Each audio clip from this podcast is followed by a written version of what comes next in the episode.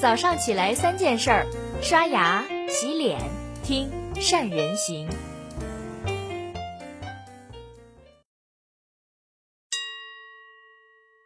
大家好，我是善人。最近小米的新闻有点多，先是成为了今年最年轻的世界五百强，害得雷军一通的送股份。接着呢，又公布了二零一九年二季度以及中期的业绩。而小米的财报我看了一下。有两个亮点值得提一下。第一个呢是小米的收入明显的提升，二零一九年上半年总收入达到了九百五十七点一亿人民币，平均一天就收入五点三个亿。雷军输给了董大姐的十个亿，两天就能赚回来。第二个呢是 IOT 跟生活消费品方面贡献了稳定的高增速，尤其是在杀入了大家电这个红海市场之后，小米的竞争优势愈发的凸显。光是小米电视，今年上半年的总体的出货量就达到了五百四十万台，同比增长了百分之六十四点九。更加值得关注的是，小米是今年上半年中国区唯一的出货超过四百万台的品牌，成长的速度之快，值得整个国内彩电行业去反思。而需要反思的，其实还不只是彩电，上市仅仅一年的米家空调。二零一九年上半年的出货量竟然突破了一百万台，光是一个六幺八米家空调在全渠道的总销量竟然一天就达到三十九万台。可以说，小米不但成功的做到了虎口夺食，还成了一头无法被忽视的饿狼。要知道，空调这个行业，一来技术门槛比较高，二来呢规模效应也很明显。后续进入的品牌并没有天然的优势。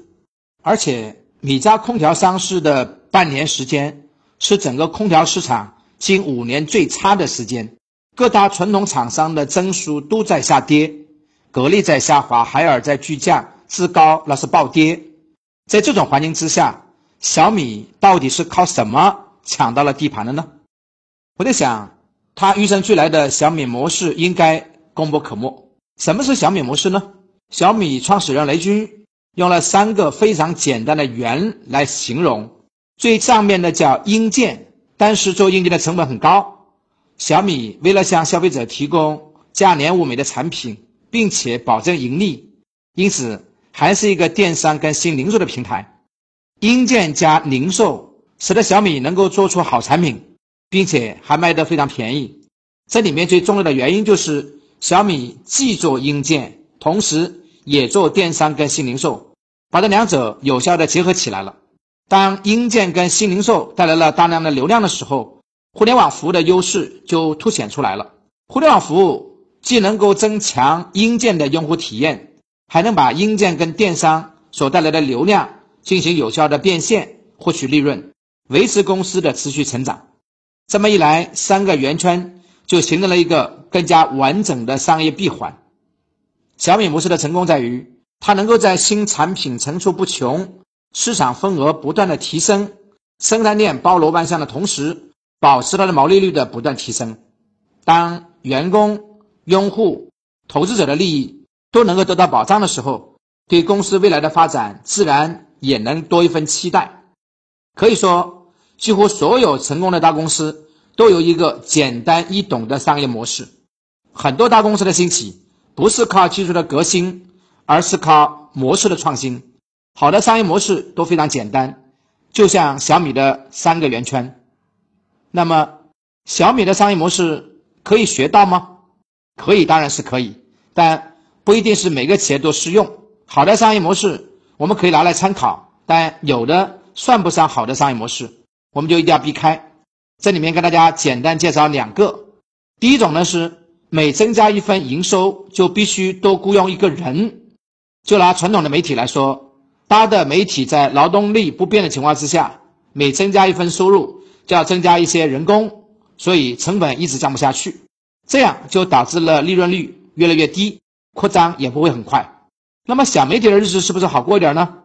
不好意思，成本更高，他们不可能同时开设太多的部门，去专门负责运营。批发、零售、订单处理这么多事情，所以只能从广告批发商那里拿广告，不能做直销。所以，不管是现在还是未来，快速实现自动化都是一个企业能走向成功的必备条件，尤其是在数据化时代。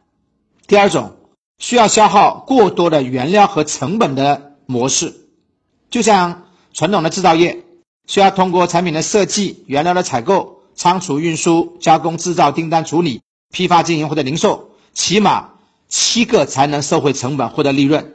这其中还不包括要进行市场推广的投入。这种高成本投入情况，一直到上个世纪六十年代，日本人把工厂流水线的概念扩展到了仓储运输跟整个加工制造中，才大大降低了制造业的成本。日本人是怎么做的呢？在很多的日本工厂没有库存零件，第一批用完，第二批供应商刚好送到现场，第三批正在路上，而产品一下线。开往港口的汽车已经准备装货，等等等等，这种高效率才是日本制造冲出亚洲走向世界的重要的要素。其实最聪明的方法是直接减少其中一个或者几个环节，这么做的话，资金从投入到收入最快，利用率更高。就像是美国的戴尔，直接把七个环节砍剩两个，他干脆不设工厂，交给东南亚的 OEM 工厂去加工。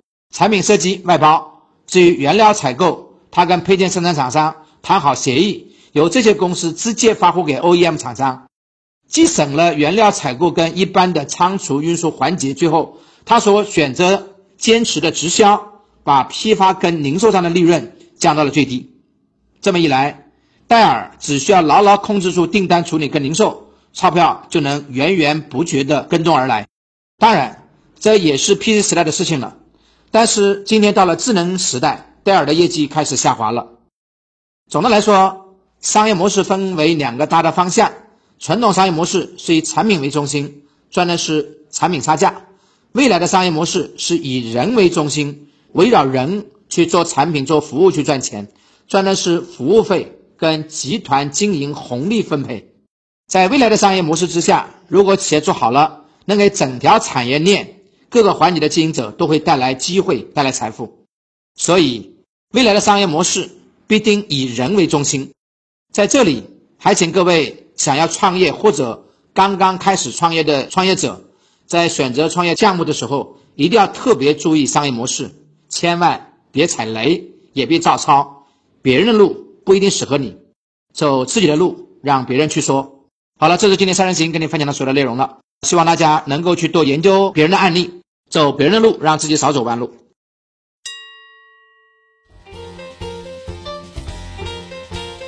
关注善人行微信公众号，每天早上六点三十分，咱们不听不散。